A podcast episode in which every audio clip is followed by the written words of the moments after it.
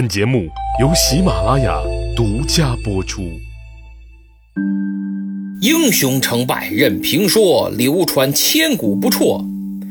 曹刘诸葛故事多，无演义不三国。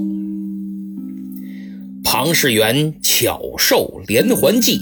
曹丞相当场下令，命人连夜打造铁环、铁链等物，尽快按凤雏先生所言将战船连接，不得有误。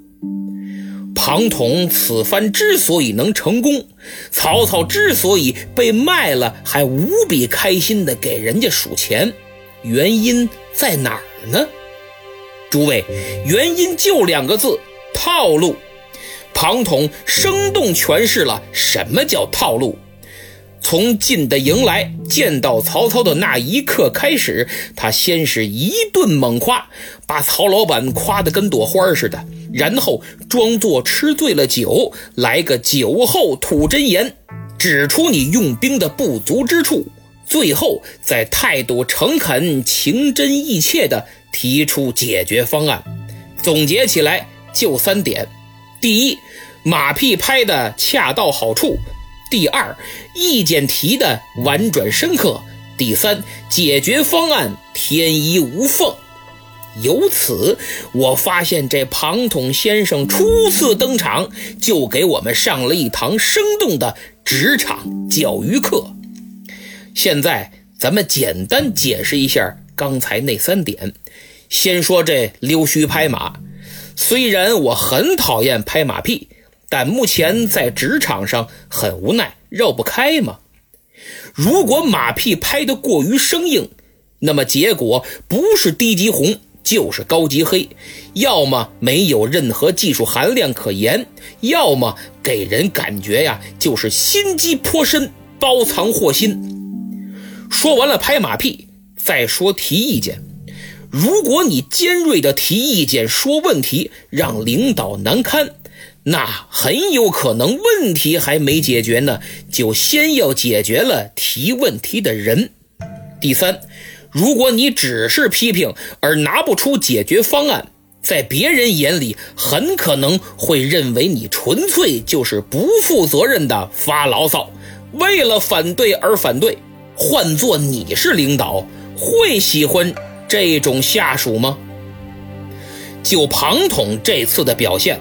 我们可以和阚泽下诈降书时的表演进行一下对比。阚泽是在精准拿捏曹操心理的基础上逆势而为，先是一顿贬损，然后再一顿吹捧，与庞统的套路啊正好相反。可令人称奇的是，二者虽做法截然不同，但相互衬托、相互呼应，因势利导，都取得了。不错的效果，由此我也发自内心的对罗贯中老先生的笔法赞叹不已呀！真可谓峰回路转，恰到好处。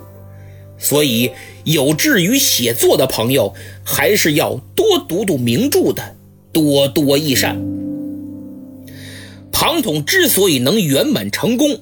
在于他准确找到了曹操军中目前最重要的痛点，连环计又巧妙地抓住了客户迫切的需求，直击要害，解决了根本问题。起码在曹操当时看来是这样的。若是他得知不久之后所发生的一切，以曹丞相的一贯作风，恐怕庞统这只小凤凰马上。就会变成酒桌上的一道菜了。闲言少叙，书归正传。庞统献了连环计，曹操大喜呀，当即离席，对凤雏先生深施一礼，表示感谢。原文是下席而谢，从这动作就能看出曹操的心情。接着，他下了一道帅令，命军中铁匠连夜打造铁索、铁环等物，尽快将船只连在一起。中军回了一声得令，转身就出了大帐。这时候，庞统心中暗想：行了，哎，计策已然成功，我呀得赶紧布置退身之策，安排后路吧。啊，丞相，经过我多日的了解和观察。发现江东许多有识之士、文臣武将对周瑜和孙权的抵抗政策极为不满，都认为这是螳臂挡车、以卵击石，应该早日归降。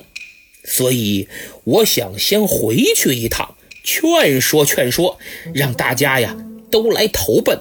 如此，则江东孤立无援，离心离德，丞相破敌指日。可待江东一破，刘备就更不足为虑了。这南方可定矣。哎，那可太好了，多多有劳，凤雏先生。曹操高兴的不得了，马上拍板：“你去吧。”听到这儿。可能细心的听友会问，说当年许攸来投，曹操尚且多了个心眼儿，说话的时候还遮遮掩掩，有所提防，怎么如今却毫不怀疑，轻易的就放庞统走了呢？这个需要给大家解释一下。荆州当地最大的豪族势力有四个，这四大家族分别是蔡、马。黄庞，这蔡就是蔡氏家族，之前多有描述，就不说了。剩下三家目前还没怎么提，所以有必要补充一下。先说这马家，最具代表性的人物是马良。各位可不是画画那个神笔马良啊，别混了，不是一码的事儿。这个马良日后追随刘备。而且深得诸葛亮器重，取西川之时，诸葛亮还特意留马良在荆州协助关羽。此人除了足智多谋，更关键的是其宗族势力在当地颇具影响，非常有利于荆州的稳定。如果你没听说过马良，那么他有个弟弟，你肯定听说过，比他可有名多了。这便是一出祁山关键之战街亭保卫战的主将，后来被诸葛亮挥泪斩的那位马谡马幼长。说完了姓马的，说说姓黄的。黄家宗族里有个老头叫黄承彦。三顾茅庐之时，咱们提到过，他有个闺女叫黄月英，嫁给了诸葛亮。这庞家最具代表性的就是庞统的叔叔庞德公，请注意，不是日后被关云长水淹七军斩了的那个庞德，这个庞德公。曾经评价诸葛亮为卧龙，庞统为凤雏，司马徽为水镜，等于这三位的名号啊是他给起的，厉害吧？由此可见，庞氏家族的影响力在荆州有多大。所以，当庞统说要去策反江东能人贤士之时，曹操根本没有反对和怀疑的理由。而是更加高兴，还表态说：“先生若真能如此，便是大功一件。呃，待奏明天子，定能位列三公，以后你就是副国级的干部了。”庞统却很谦虚：“哎呀，丞相，我是为江东百姓免受刀兵之苦，伸张正义才来投靠您的，并非为那荣华富贵。”只是，请丞相日后渡江，一定要约束好手下官兵，不要滥杀无辜啊！哎，先生，这是哪里话？我代表朝廷替天行道，奉诏讨逆，焉能杀戮百姓啊？嗨，丞相，我知道您肯定不会滥杀无辜，这不怕您的那些兵将不听军令吗？到时候又杀人又放火的，对不对呀？呃，这个，那以先生之见，依我说，丞相，您看这样行不行？口说无凭，为了保险，您给我写个榜文得了。如果有谁胆敢不听军令，祸害无辜百姓，我就把榜文往出一拿，直接抓了给您发落。您看怎么样？曹丞相说：“行啊，没问题，这太简单了。”马上吩咐笔墨伺候，当场写了一副榜文，盖上大印，签上大名儿，交给庞统。好家伙，凤雏先生把戏演的这叫个足啊！真是滴水不漏，想怀疑都抓不出一丁点的破绽。临走，曹操又命手下送来不少金银珠宝，庞统看都没看，深施一礼，转身就走。别拿钱侮辱我！曹丞相心中更加佩服了，再次肃然起敬。就这样，庞统顺利的出了曹营，沿着江边往自己那船只停泊的地方溜达。他往前一看，就见月光下江水如镜，微风习习，波光粼粼。自己这酒啊，喝的还正好，有些微醺。事情办得又极为周密，非常成功，心情啊想不好都难。志得意满的凤雏先生不由自主的就哼起了欢快的小曲儿，愉悦的心情简直无处安放。后人有诗赞曰：“赤壁鏖兵用火攻，运筹决策尽相同。”若非庞统连环计，公瑾安能立大功？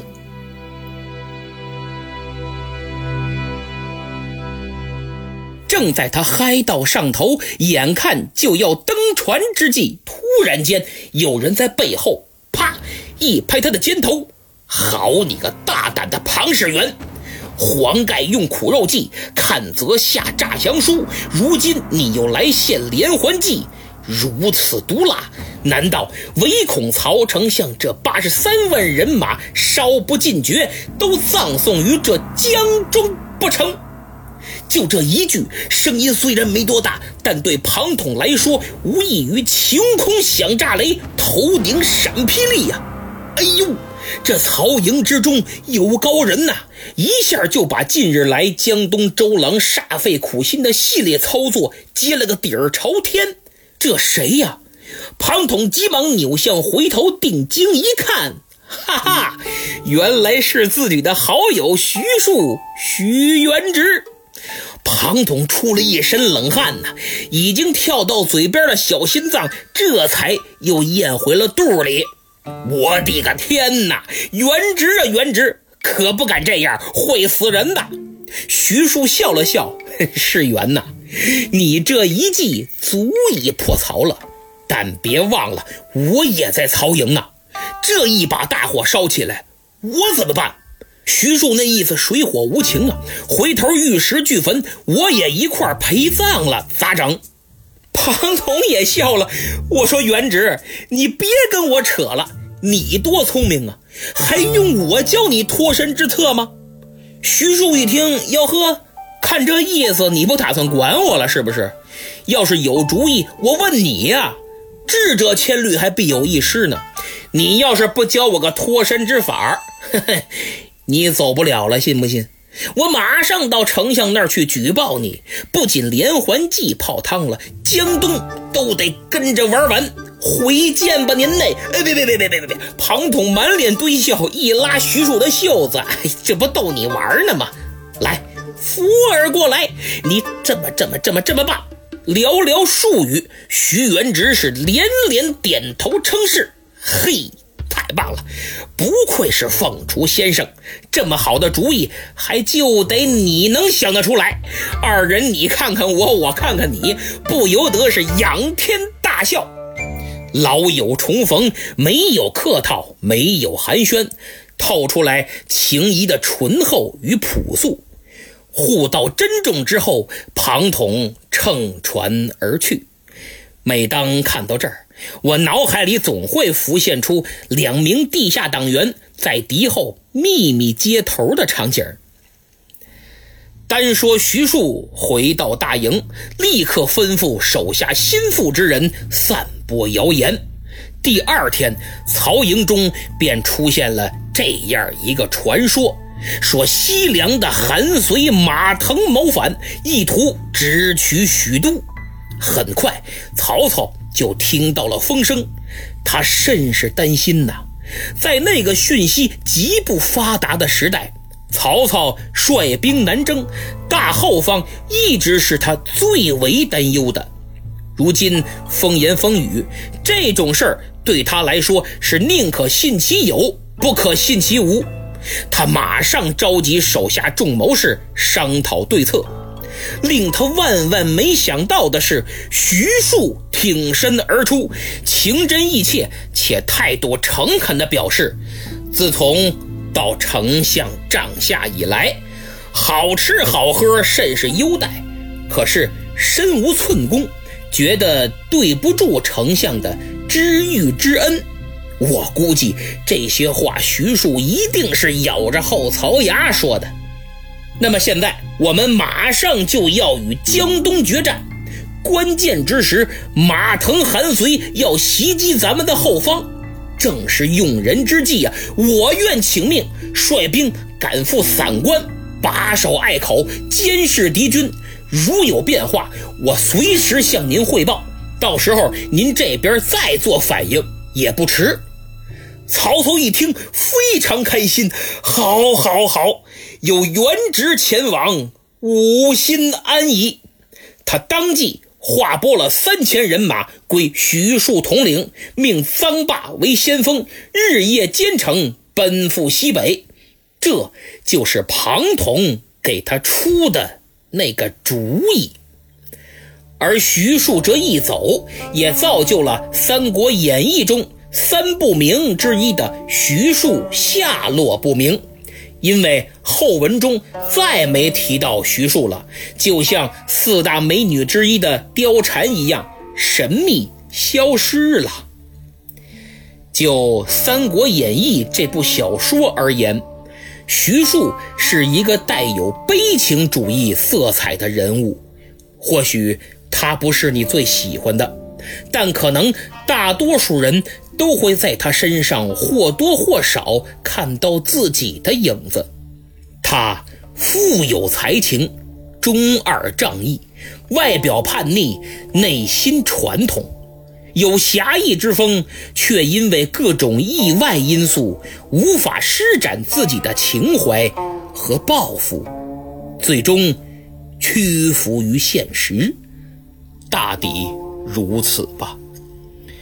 人到中年，我个人认为最难的不是财富，不是仕途，不是圈子，而是妥协，向自己内心的妥协。所以，当有人问我是最喜欢小说中的徐庶，还是真实历史中的徐庶之时，我毫不犹豫地选择前者。真实的徐庶没有如此多的曲折，太过平庸。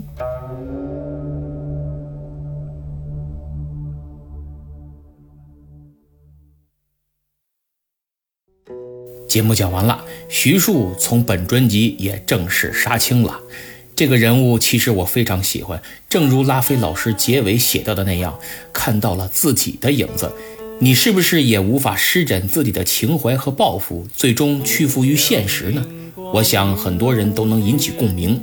真若如此，那就多听几遍吧，也算对已经逝去的敢打敢拼的青春致个敬。上期节目抢到沙发的听友名叫编个名字咋就这么难呢？一看这位就是一个实在人，起个名字都有感而发。恭喜啊！别忘了给节目评个分儿。下面点几位给节目打 call 的听友，他们是严老师、三国迷迷、魏武尼一、李子郭郭。哎，感谢这三位啊，都是忠实的听友粉丝，每次都打 call。听友 L E O N Leon 一八四三一 X X 说，希望大家有机会可以去襄阳看看。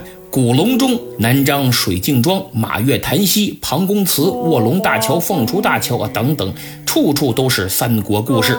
有机会一定去。等疫情好点到襄阳走一走，到时候咱们可以组个团，大家一块儿去看看。混吃等 S，呃，不就混吃等死吗？这名字起的太直接了啊！他说今天是儿子九岁的生日，他也要求听会儿无演义不三国。尹老师讲的真的很生动。谢谢您和您家宝贝儿的抬爱与赏识。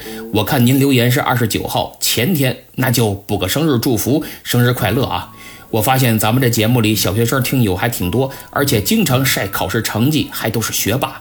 看来作为父母，教育压力不小啊，必须要精心辅导孩子的成长和学习。可能有的家长说工作太忙顾不过来，有的说孩子这功课太难辅导不了，更有的除了学习其他都不知道这孩子该注意点什么，怎么引导。没关系，今天我就给诸位家长推荐个神器——西马平台最新产品多功能全智能的蓝牙音箱学习机，全名叫小雅会读学习机。它有超过一亿组儿童语言智能互动，根据孩子的成长设计五大能力课程体系，学习和成长出现的问题基本全帮你解决了。覆盖一到九年级二十八个版本中英文教材翻读点读，还联合牛津大学出版社推出牛津阅读树分级阅读绘本，不仅是。孩子的学习好伙伴，更能秒变环绕立体声超级蓝牙音箱，孩子和你都需要。总而言之，一个不能当学习机的音箱，不是孩子的好伙伴。有兴趣的朋友，请点击节目主页购物车图标，或者点击我的头像进入主播主页，再点击我的店铺前去查看。最后，隆重介绍一下本周新加入西米团的两位朋友。他们是明明坚强伟大和力挽松紧马踏圣经。第一位明明坚强伟大还真是头回见，虽然没留过言评过分，但立马加入了西米团，典型的那种能动手就别吵吵，是吧？力挽松紧，马踏圣经，是我明末清初的忠实粉丝。上周我更新的节目正好是松紧大战的高潮，可惜内容跟他这昵称啊相反。不仅洪承畴没能力挽松紧，清军也很快就要马踏北京了，可悲可叹。